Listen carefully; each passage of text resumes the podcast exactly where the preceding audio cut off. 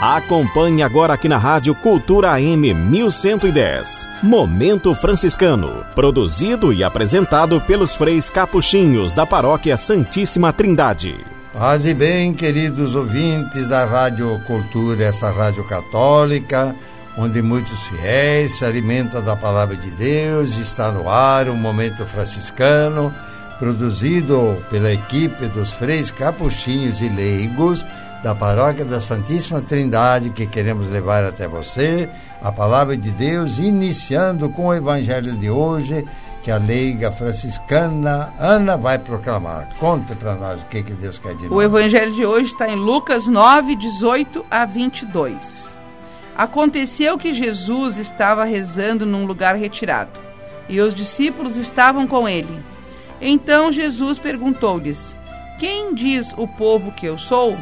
Eles responderam: Uns dizem que és João Batista, outros que és Elias, mas outros acham que és algum dos antigos profetas que ressuscitou. Mas Jesus perguntou: E vós, quem dizeis que eu sou? Pedro respondeu: O Cristo de Deus. Mas Jesus proibiu-lhes severamente que contassem isso a alguém.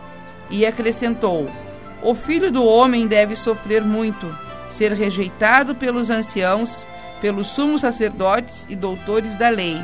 Deve ser morto e ressuscitar no terceiro dia. Palavra da salvação. Glória, Glória a vós, Senhor. No final desse evangelho de hoje, Jesus vai esclarecendo os discípulos que ele é o Messias, sim, mas não o Messias glorioso, comandante de exército poderoso que os judeus estavam esperando, mas o Messias sofredor. Sofredor, e portanto haveria de ser preso, julgado injustamente e condenado pelas autoridades da época, haveria de ser morto, mas ele garantiu que ressuscitaria. Claro que esta revelação que ele era o Cristo e queria sofrer as torturas da paixão, deixou os discípulos em polvorosa e até incrédulos. Tanto assim que Pedro queria que Jesus não tocasse mais nesse assunto. E nós sabemos qual foi a resposta de Jesus, dizendo: Afasta-te de mim, Pedro, porque você é um tentador. Você está me desviando do caminho da minha missão que é sofrer e morrer, mas eu vou ressuscitar.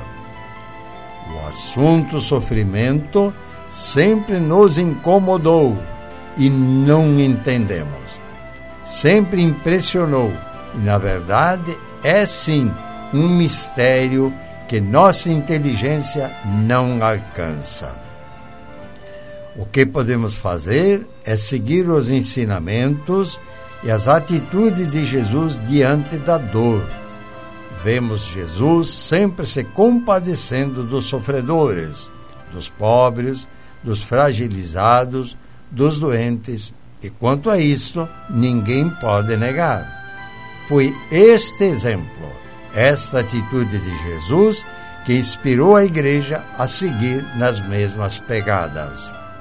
E por sorte temos inúmeros exemplos de pessoas misericordiosas na igreja, tão conhecidos por todos nós, lembrando alguns como Teresa de Calcutá, Irmã Dulce, Padre Pio de Pietrelcina, São Camilo de Leles, e hoje lembramos a memória do grande São Vicente de Paulo, o típico exemplo de pessoa que dedicou sua vida aos pobres, fundando a congregação vicentina e a das Irmãs de Caridade, exatamente para cuidar dos pobres.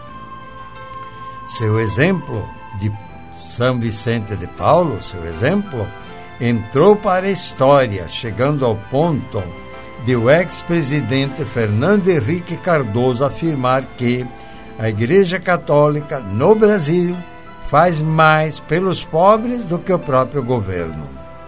Exemplos não faltam por aí afora. Está na hora de fazer a nossa parte, nos solidarizando com os mais fragilizados e fazer algo por eles, porque na verdade o que fazemos pelos pobres estamos fazendo para o próprio Jesus. E agora nós vamos ouvir como é que a leiga interpreta esse evangelho com um sabor franciscano. Tua vez, Ana. Frei, hoje quero falar um pouquinho da missão que Francisco tomou para si depois do encontro com o leproso. Delícia. E que foi um marco decisivo no seu processo de conversão. Legal. São Vicente de Paulo, que o senhor estava comentando agora mesmo, trabalhou com os pobres, necessitados, assistência aos prisioneiros, às crianças, aos miseráveis e excluídos. São Francisco também dedicou parte da sua vida, junto com os seus irmãos, a cuidar dos leprosos, que eram, naquele seu tempo, os excluídos. Né?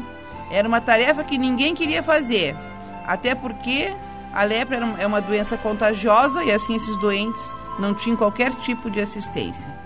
Então Francisco, com humildade, com amor, ele e os seus irmãos cuidavam né, desses pobres, desses leprosos e que eram excluídos do seu tempo, não podiam nem morar na cidade, né, tinham que morar lá num lugar afastado para não transmitir a doença. E Francisco então fazia os curativos, lavava, cuidava deles com bastante cuidado e amor.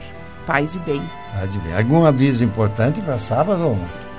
Ou fica naqueles comuns? Não, é, hoje é sexta-feira. Hoje, assim, a toda sexta-feira É, a gente tem adoração ao Santíssimo, né? O dia inteiro na igreja. E confissões, né? Todas as sextas-feiras os, os freis ficam se revezando e atendendo confissões lá na igreja. Aí das às sete, Nove, das nove às dezenove. às 19. Direto.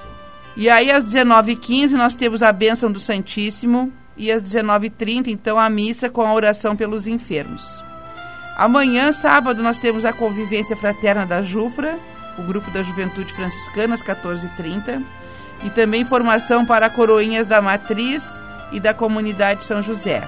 E amanhã, então, é, vai ser a abertura da nossa Semana Franciscana com a missa das 18 horas, eh, lá na Matriz. O tema principal da semana será refletido em vários outros temas nas missas durante a semana até o dia 4, relacionados à paz, ao encontro de Francisco com o Sultão, que está celebrando 800 anos esse ano, ao cuidado da criação, a todos esses temas ligados ao franciscanismo. Mas temos mais coisa e tem a formação dos ministros e tal, mas eles estão sabendo. Beleza? Deixamos então aos ouvintes a bênção franciscana, dizendo com fé e devoção. O Senhor vos abençoe e vos guarde. Amém. Mostre-vos a sua face e tenha misericórdia de vós. Amém. Volte para vós o seu rosto e vos dê a paz. Amém. O Senhor vos abençoe em nome do Pai e do Filho e do Espírito Santo. Amém. Paz e bem. Paz e bem.